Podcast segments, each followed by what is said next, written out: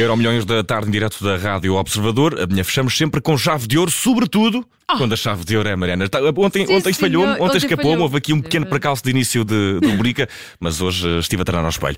Tema do dia, Mariana. João Félix, um jovem cujo futuro era promissor, neste momento tem um futuro indefinido. Achas que é a nossa história também? Éramos não jovens sei. com futuros promissores. Sim, é um bocadinho a história de toda a gente que não atinge o estrelato, mas uh, eu não me importo. Eu também não. E acho que ele está melhor que nós, apesar de tudo. É?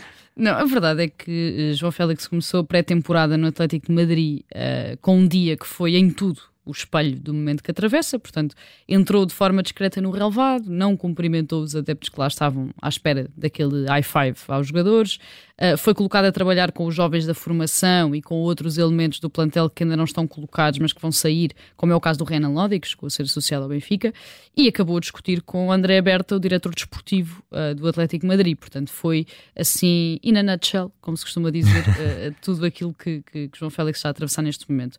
Ele está numa aparente uh, encruzilhada, porque tem contrato com o Atlético Madrid até 2027. O clube não abdica de um valor na ordem dos três dígitos e ninguém nesta altura vai pagar isso por João Félix. O Atlético Madrid não quer perder dinheiro depois de ter uh, dado 126 milhões de euros por João Félix em 2019. Foi arriscado por Maurício Pochettino uh, no Chelsea depois do empréstimo milionário de 11 milhões de euros que começou em janeiro.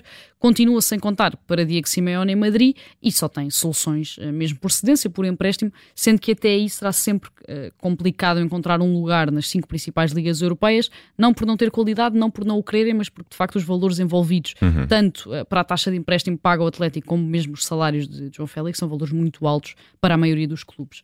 O PSG está sempre na equação porque há muito que se interessa por João Félix e porque esta questão do dinheiro não é propriamente um impedimento para, para o PSG em momento algum.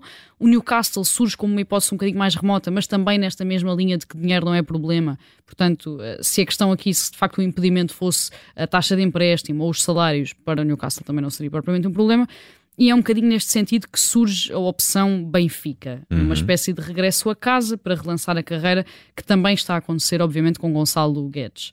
Uh, por agora, dentro do universo do Benfica e aquilo que conseguimos saber, esta questão é um não assunto, até porque o negócio não depende apenas do Benfica e até porque é sabido e é reconhecido que João Félix quer manter-se nas chamadas Big Five, portanto, uhum. nos principais cinco campeonatos europeus.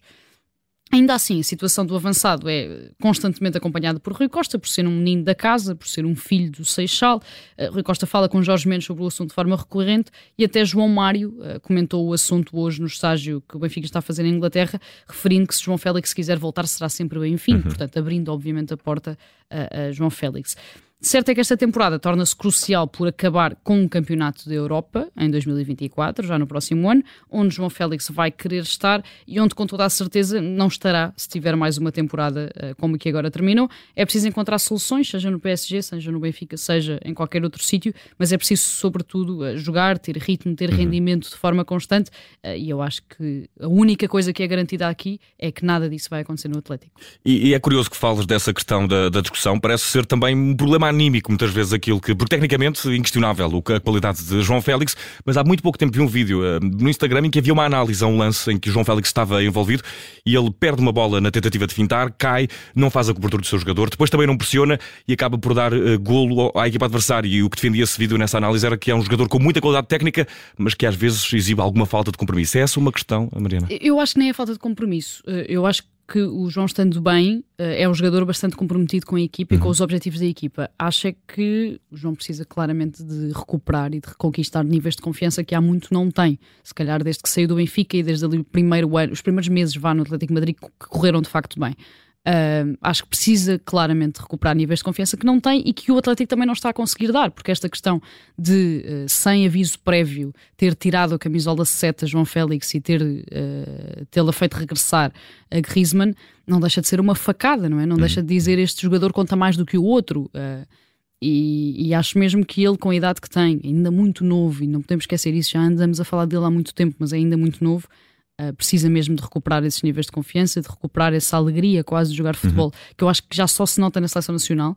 Nos últimos tempos só se notava cada vez que era convocado para a seleção nacional uh, para conseguir voltar e, no fundo, para conseguir comprovar tudo aquilo que sempre esperámos dele.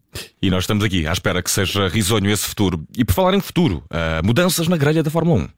Uh, sim, o habitual carrossel da Fórmula 1 uh, costuma começar nas últimas semanas da temporada, portanto, quando alguns pilotos anunciam a mudança de equipa, quando outros anunciam o final de carreira e quando outros saltam das categorias inferiores, Fórmula 2, Fórmula 3, uh, para a categoria rainha, para a Fórmula 1.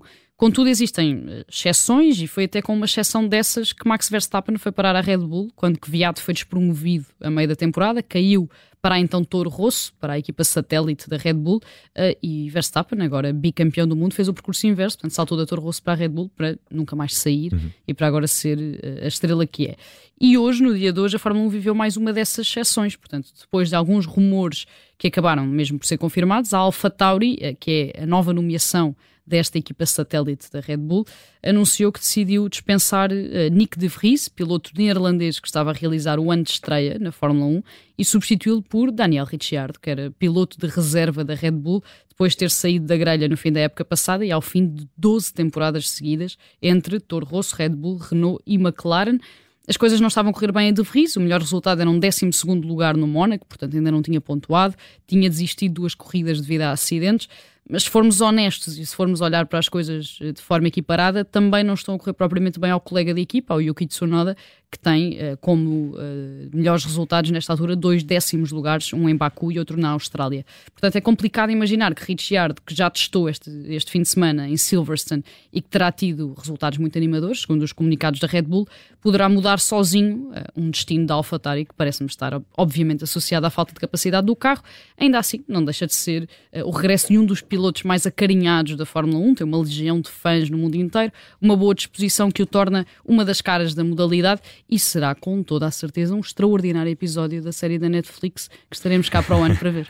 e uh, fica também essa nota para futuro, uh, promessa de série e, como óbvio, muita felicidade uh, em mais uma temporada de Fórmula 1. Mas antes de fecharmos este Euro Milhões, vamos regressar ao passado, vamos até ao Euro 2020, que aconteceu em 2021 hum. e que teve vitória italiana, os nossos Fratelli. Sim, faz hoje dois anos que Itália venceu a Inglaterra na final do Euro 2020. Foi a 11 de julho de 2021, não é? O que não deixa de ter graça. Como sabemos, o europeu foi adiado devido à pandemia, só aconteceu em 2021, mas manteve essa denominação de Euro 2020 por motivos uh, comerciais. Foi uma das maiores desilusões da história recente do futebol britânico, já que a Inglaterra não estava numa final uhum. de uma grande competição desde o Mundial de 66 e podia repetir precisamente o feito uh, desse ano, em casa novamente, em Wembley, mas acabou por permitir a vitória italiana nas grandes penalidades, depois do jogo ter terminado empatado a um, com golos de Luke Shaw de um lado e Bonucci do outro. Do lado de Itália, foi uh, a primeira conquista da seleção desde o Mundial 2006, foi uma enorme vitória de Roberto Mancini e também do adjunto Gianluca Vialli, que morreu no passado mês uhum. de janeiro, que foi o grande herói moral eh, da aventura italiana até à final do Wembley, por já estar doente, por toda a gente saber que já estava doente e por quase se ter superado e ter feito de, daquele europeu a sua última tarefa, o último desafio da vida, digamos e assim. E talvez isso tenha inspirado os jogadores italianos, é o tipo de ambiente que se cria sim, sim, para, sim. para a vitória. E a própria relação entre Mancini e Vialli, os Gemelli del Gol, é? aquela, aquela dupla que durava desde a Sampdoria, aquela extraordinária Sampdoria dos anos 90 e que depois levou então Itália uh, para, para este europeu, mas que não conseguiu depois levar ao chegar para carimbar o apuramento para o Mundial do Qatar, com aquela derrota improvável no play-off com a Macedónia do Norte, a afastar os campeões europeus do Campeonato do Mundo. Curiosamente, um ano depois, Inglaterra conseguiu vingar-se com a conquista da seleção feminina, que conquistou o Campeonato da Europa, precisamente em Wembley também, perante a Alemanha. Portanto, encerrou o jejum do futebol britânico de uma forma geral, que durava então desde 1966. E assim os ingleses já não precisam de cantar It's Coming Home, porque em Cantam princípio... Sweet Caroline. Ah, ok. Mariana Chaves, muito obrigado por mais um Euro Milhões. Eh, depois dispensa ao resto desta semana, não para a época toda, por amor de Deus. Não, não, não. Está mais do que novado para o contrato. voltamos. Vocês Sim. voltam e eu volto. Voltamos também. todos. Mariana, um beijinho, bom descanso. Bom descanso.